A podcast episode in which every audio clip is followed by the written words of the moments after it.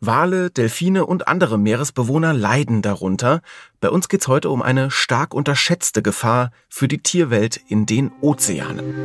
Spektrum der Wissenschaft, der Podcast von Detektor FM.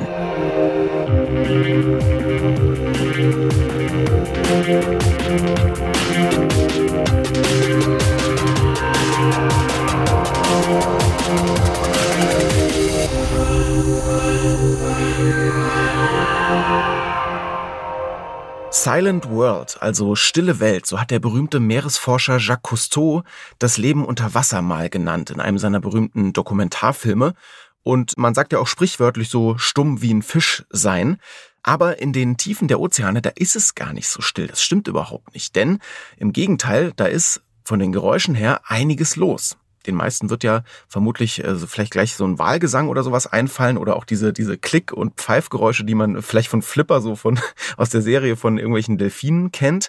Aber auch der Mensch macht inzwischen eine Menge Lärm in den Meeren und das schadet der Tierwelt teils erheblich. Darum geht's im aktuellen Spektrum-Magazin und Verena Tang wird uns heute mitnehmen unter die Wasseroberfläche. Hallo Verena. Hallo Marc.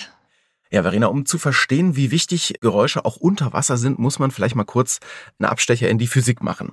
Schall verbreitet sich nämlich unter Wasser sogar besser als über die Luft. Ja, unter Wasser klingt alles anders. Das kann jeder, glaube ich, nachvollziehen, der mal tauchen war. Warst du mal tauchen, Marc? Also nicht so richtig mit äh, Flasche und sowas, aber natürlich irgendwie mal, mal im Schwimmbad irgendwie untergetaucht. Da hört man ja auch schon so ein bisschen, ne, dieses Dumpfe und es klingt alles anders. Und Schnorcheln war ich mal tatsächlich. Und man merkt, sobald der Kopf sozusagen unter Wasser geht, wie sich die Klangwelt verändert, ne? Ja, sie verändert sich, gell? Also ich, ich, ähm, ich war auch tauchen am Great Barrier Reef in Australien.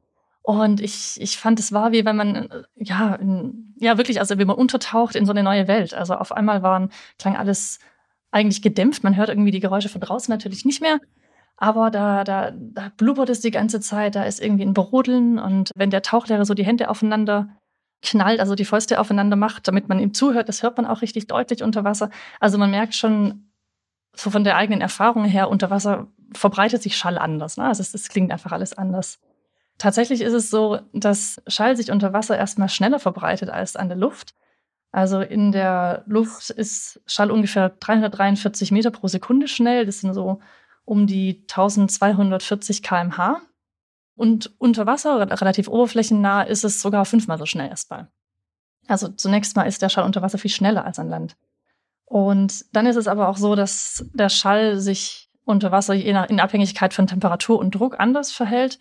Das heißt, wenn du weiter runtertauchst, dann wird es erstmal kälter. Und in dem kälteren Wasser wird der Schall dann langsamer. Und wenn du eben sehr, sehr weit runter tauchst, also so unter 1000, 1500 Meter, dann nimmt der Druck dann auch stark zu. Und da wird der Schall dann wieder schneller. Das heißt, also Schall ist unter Wasser nicht immer gleich schnell, sondern je nachdem, wie tief es ist, wird er eben schneller oder langsamer. Und jetzt gibt es so eine Art Optimalbereich, so zwischen 500 und 1500 Meter Wassertiefe. Da ist der Schall besonders, da breitet sich Schall besonders gut aus. Und das nennen Wissenschaftler den sogenannten SOFAR-Kanal. Und in diesem Bereich, da kommt der Schall eben besonders weit. Also da funktioniert das Wasser so wie so eine Art Wellenleiter. Die, der Schall wird dann noch verstärkt. Und Wale nutzen das zum Beispiel. Also blaue Wale zum Beispiel, die, die reden miteinander in diesen Tiefen so über hunderte Kilometer. Das kann man sich jetzt erstmal überhaupt nicht vorstellen, finde ich. Ja, total. Aber andererseits, wenn ich gerade mal so überlege, ich war mal, als ich mal schnorcheln war, habe ich so Boote wirklich so gehört, als wären die super nah dran, so ein Bootsmotor und dann hebt man so den Kopf hoch, weil man irgendwie erschrickt und dann sieht man, das ist ultra weit weg, das Boot. Also da kommt schon so ein bisschen, kommt schon rüber, dass sich der Schall da wirklich sehr gut dann überträgt. Dann widmen wir uns doch mal der Geräuschwelt unter Wasser und was man da alles so hören kann. Gucken wir vielleicht mal erstmal auf natürliche Weise sozusagen ohne uns Menschen da unter Wasser. Wie klingt's denn da?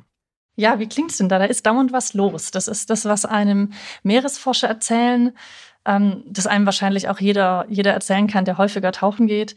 Zum Beispiel an so einem Riff, so einem Korallenriff. Da sind ja Tausende von Fischen und anderen Lebewesen, die, die knabbern da an dem Riff. Da kommen, kommen Fischschwärme, die schwimmen umher, da zischt es, da blubbert es und so weiter. Also da ist richtig was los.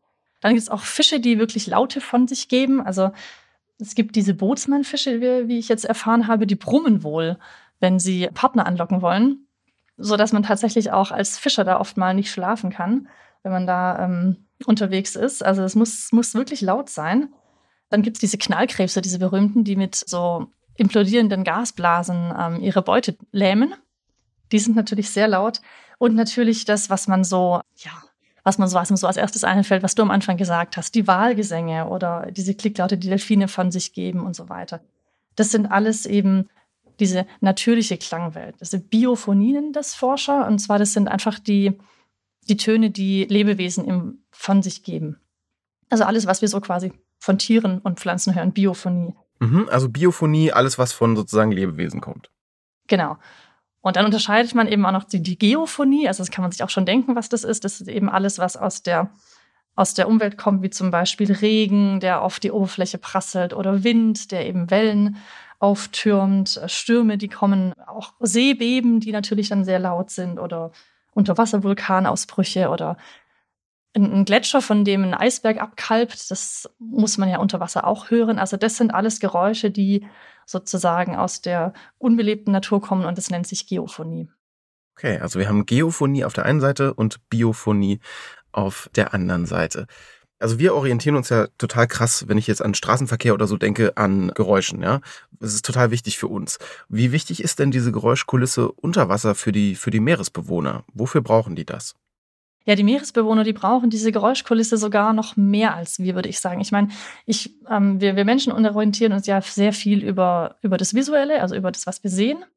Das funktioniert unter Wasser natürlich nur bedingt, denn das funktioniert noch ganz gut, wenn das Wasser klar und hell ist im oberen Bereich, aber je weiter wir nach unten kommen, desto dunkler wird es. Und dann ist es auch recht logisch, dass die Tiere, die unten in der Tiefsee leben, sich nicht über visuelle Reize mehr orientieren können und kommunizieren können.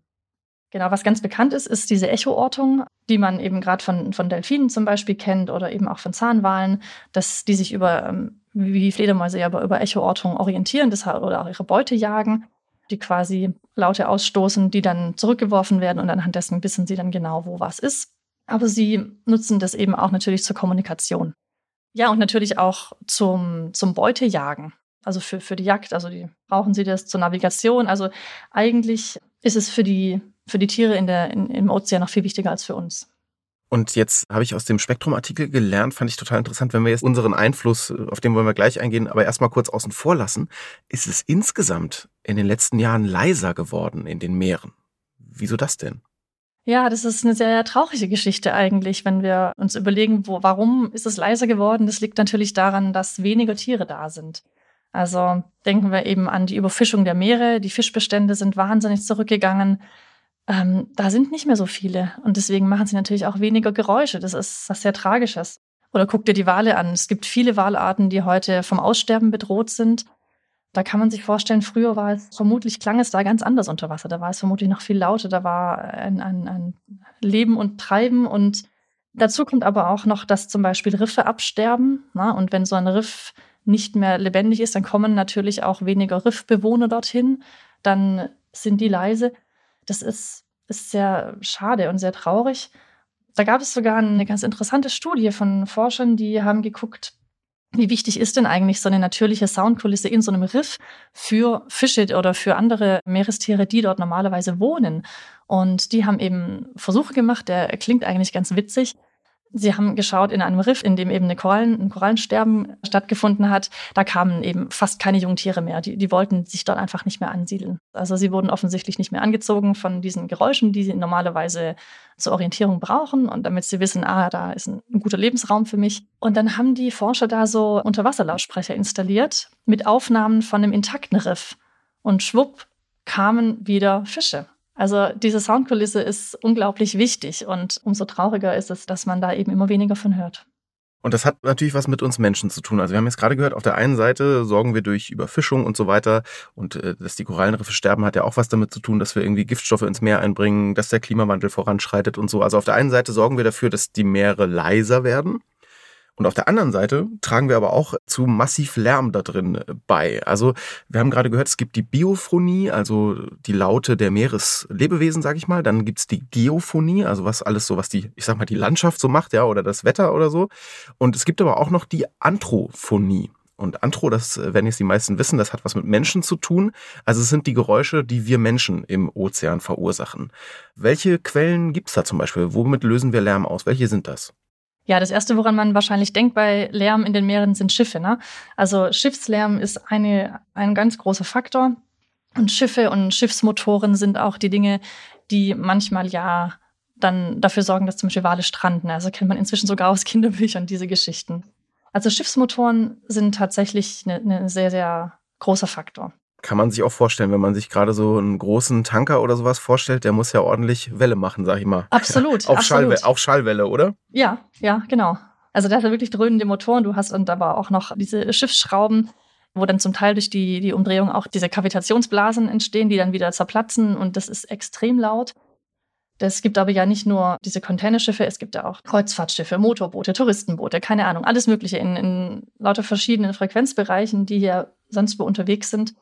Und dann gibt es aber natürlich auch noch die aktiven Fischereifische, also diese großen Schiffe, die dann eben mit Sonar auch noch ähm, Fische orten. Ja, die müssen ja gucken, wo sind die großen Fischschwärme. Dieser Sonar, der schadet tatsächlich vielen Lebewesen drastisch. Das haben also viele Studien gezeigt dass da zum Teil auch Organe geschädigt werden, gerade von zum Beispiel kleinen Lebewesen, also so Zooplankton von Quallen und so weiter. Das ist wirklich nicht zu unterschätzen. Das wird eben zum einen für die Fischerei genutzt, aber zum Beispiel auch Militär-U-Boote. Es gibt aber noch andere äh, Quellen, zum Beispiel Altlasten von Munition, die irgendwo lagern. Also allein in der Nordsee gibt es anderthalb Millionen Tonnen Munition, die dort noch lagern, die ab und zu gesprengt werden, weil das natürlich gefährlich ist. Und das kann man sich vorstellen, dass das natürlich auch die, die Tiere schädigt. Und eine ganz große Sache, die jetzt natürlich im Moment auch viel zunimmt, sind Offshore-Windparks, wo Windräder eben vor der Küste äh, draußen auf dem Meer verankert werden. Und momentan werden die mit großen Rammbohrern in den Boden gerammt. Und diese Schallimpulse, die schädigen die Tiere enorm. Also man vermutet sogar, dass die äh, Schweinswalpopulationen in der Nord- und Ostsee, dass die massiv eben dadurch beeinträchtigt werden. Ja, also es sind sehr, sehr viele Quellen, mit denen wir Lärm in die Meere bringen. Jetzt sind uns ja auch viele Bereiche der Ozeane noch äh, verborgen, sage ich mal, und nicht so leicht zu erforschen. Kann man denn irgendwie sagen, welche Dimension das Ganze schon hat? Also wie, wie dolle sich der Lärm, den wir verursachen, auf das Leben im Meer auswirkt? Man kann da schon was zu sagen. Man kann jetzt zum Beispiel sagen, anhand der, der Stärke, wie, wie, wie stark haben solche Sachen zugenommen. Also seit den letzten 50 Jahren hat zum Beispiel der Lärm, den Containerschiffe verursachen, also anhand der wichtigen Containerhandelsrouten, um das 32-fache zugenommen. Das ist natürlich wirklich enorm. Und was man eben beobachtet, ist zum Teil, dass die äh, Tiere ihr Verhalten ändern. Das klingt jetzt erstmal gar nicht so tragisch. Es gibt zum Beispiel diesen Cocktailparty-Effekt, dass manche die Frequenz wechseln. Ja, wenn man nicht mehr gehört wird, dann muss man eben auf einer anderen Stufe kommunizieren oder eben umziehen, woanders leben. Ist aber natürlich nicht ganz so banal, wenn man jetzt Tiere hat, die bestimmte, die auf bestimmte Lebensräume angewiesen sind. Ja, dann, dann können die nicht einfach woanders hinziehen, sondern dann können sie dort eben nicht mehr leben. Und das führt dann zum Beispiel dazu, wie wir in der Nord- und Ostsee beobachten. Also da gibt es eine Walart, den, den Schweinswal, und der ist inzwischen vom Aussterben bedroht. Das liegt jetzt nicht daran, dass die direkt durch diese Schallwellen sterben, sondern das liegt eben daran, dass sie aufgrund von diesem dauernden Schiffslärm, der dort herrscht, auf den Grund tauchen. Ja, und äh, auf den Grund tauchen sie dann länger und äh, anhaltender, als sie eigentlich sollten, denn eigentlich müssen die dauernd fressen und atmen und auftauchen. Und die sind dann eben lange am Grund und werden dadurch schwach, weil sie eben nicht so viel fressen. Inzwischen sterben weibliche Schweinswale mit vier Jahren und normalerweise würden die noch 10, 15 Jahre länger leben. Das ist fatal, denn die sind mit vier Jahren noch nicht geschlechtsreif, die können sich nicht fortpflanzen. Und dann gibt es eben immer weniger Schweinswale. Ein anderes Beispiel ist, dass Wale stranden, weil sie die Orientierung verlieren, nachdem sie eben durch einen Schallimpuls zum Beispiel Organe kaputt gegangen sind. Ja, diese, diese so Orientierung verloren und gestrandeten Wale, das liest man ja öfter, aber wenn ich ganz ehrlich bin, habe ich noch nie drüber nachgedacht, wieso die eigentlich die Orientierung verlieren. Das kann aber einfach dann liegen, dass dann sozusagen die Geräuschkulisse so verwirrend ist oder dass ein Schallimpuls so krass ist, dass der denen was kaputt macht, einfach. Sowohl das auch, ja, es gibt beides. Also das ähm, sind beides Möglichkeiten, ja. Und was es aber auch gibt, ist, dass sie eben echte Verletzungen äh, erleiden durch die Schallimpulse, wie zum Beispiel durch diese RAM-Arbeiten. Das, das sind ja wirklich Explosionen. Da gab es Massenstrandungen nach zum Beispiel so Marinemanövern. Und da hat man dann eben auch bei einigen von diesen Wahlen Verletzungen festgestellt, also Gehörschäden oder zum Beispiel Brüche, ja, und solche Sachen. Also gerade in den Organen, die für die ganze Schallaufnahme und Abgabe zuständig sind. Und das ist natürlich verheerend. Mhm. Ja, bei Militärmanövern meinst du jetzt zum Beispiel, also wenn wirklich Sprengungen dann stattgefunden haben oder so? Ja, zum Beispiel, genau. Und was eben auch noch eine Sache ist, dass zum Beispiel bestimmte Wale die Seismik, also diese, diese Impulse von, diesen Seism von dieser Seismik mit Orcas verwechseln. Und Orcas sind ja Räuber, die werden vielen Walen gefährlich und die Wale, die tauchen dann ab. Ja, die tauchen dann, also Schnabelwale waren das, bei denen man das beobachtet hat. Die tauchen dann ab, um sich eben vor diesen Orcas zu verstecken, damit die Orcas, also in dem Fall eben nicht die Orcas, sie nicht finden, bleiben dann zu weit unten und zu lange unten. Und wenn die wieder auftauchen, dann zeigen die zum Teil äh, Symptome von dieser Taucherkrankheit, das, die man kriegt, wenn man eben zu schnell aus zu tiefen Tiefen aufsteigt. Ja, dann bilden sich so Bläschen und so weiter. Und äh, das ist natürlich auch fatal. Die verwechseln Geräusche mit, mit Räubern sozusagen und verstecken sich dann. Hm. Ja, ja, genau. Also es klingt wie der ärgste Feind und dann versteckt man sich natürlich lieber. Das vorhin schon mal kurz angedeutet. Auch der Klimawandel, total spannend fand ich äh, zu lesen bei euch, trägt äh, zur Veränderung der Geräuschkulisse im Meer bei. Wie denn? Du hast das äh, Beispiel Riff schon mal so angedeutet. Ja, der Klimawandel trägt tatsächlich auch dazu bei, dass sich die Geräuschkulisse im Meer verändert, was erstmal äh, seltsam klingt, aber zum einen über indirekte Effekte, wie du gesagt hast, also indem eben die ähm, Korallenriffe ausbleichen, absterben und dann dort weniger weniger Geräusche zu hören sind, aber auch zum Beispiel, weil der Schall sich in wärmerem Wasser schneller ausbreitet und dann klingt auch alles wieder anders. Ne? Und die andere Sache ist eben noch, wenn sich die Atmosphäre erwärmt, dann habe ich auch auf lange Sicht äh, mehr Tropenstürme, schwerere Stürme und so weiter. Das ist ja auch alles wieder, da verändert sich dann die, die Geophonie sozusagen, ne? also die Geräuschkulisse durch in dem Fall Wettereinflüsse. Oder wenn das Meereis verschwindet, dann klingt auch alles wieder ganz anders. Also das hat auf vielen Ebenen eben doch einen Einfluss darauf. Okay, und dann ist ja jetzt die Frage, wie kann man Meeresbewohner künftig vielleicht besser vor Lärm schützen? Also es gibt ja so Meeresschutzabkommen und so, aber ich vermute mal, dass Schall dabei jetzt gar nicht so eine große Rolle spielt erstmal. Ne? Also welche Ansätze gibt es denn, um, um das künftig, wir haben ja gehört, wie drastisch die Auswirkungen sind, das künftig zu verhindern? Es gibt tatsächlich Ideen, wie man den Lärm vermeiden könnte oder zumindest reduzieren könnte, den wir im Meer so verursachen. Ein ganz bekanntes Beispiel sind so Blasenschleier. Das heißt, wenn ich zum Beispiel eine, also gerade bei diesen Offshore-Windparks, wenn ich so ein, wenn ich so ein Windrad versenke, dass ich rund um diese Bohrung oder rund um diese Rammarbeiten, dass ich quasi einen Luftblasenschleier ähm, erzeuge, der von, von, vom Meeresboden eben nach oben rund um diese Bohrung nach oben steigt und der kann 90 Prozent dieses Schalls absorbieren. Das ist wirklich enorm. Also das wäre zum Beispiel eine, eine Maßnahme, die man, die man wirklich sofort treffen kann. Oder zum Beispiel, wenn man den anstatt Seismik, anstatt die Meere seismisch zu erkunden, könnte man so eine Art Vibroseismik heißt es äh, verwenden. Das gibt es auch schon am, an, an Land. Und das erzeugt eben Vibrationen anstatt Schallwellen und damit könnte man eben dann auch zum Beispiel den Meeresboden ganz anders erkunden. Oder was ich auch gelesen habe, was auch in dem Artikel steht, das fand ich interessant, ungefähr 15 Prozent der weltweiten Flotte an Schiffen ist ungefähr für die Hälfte des Schiffslärms zuständig.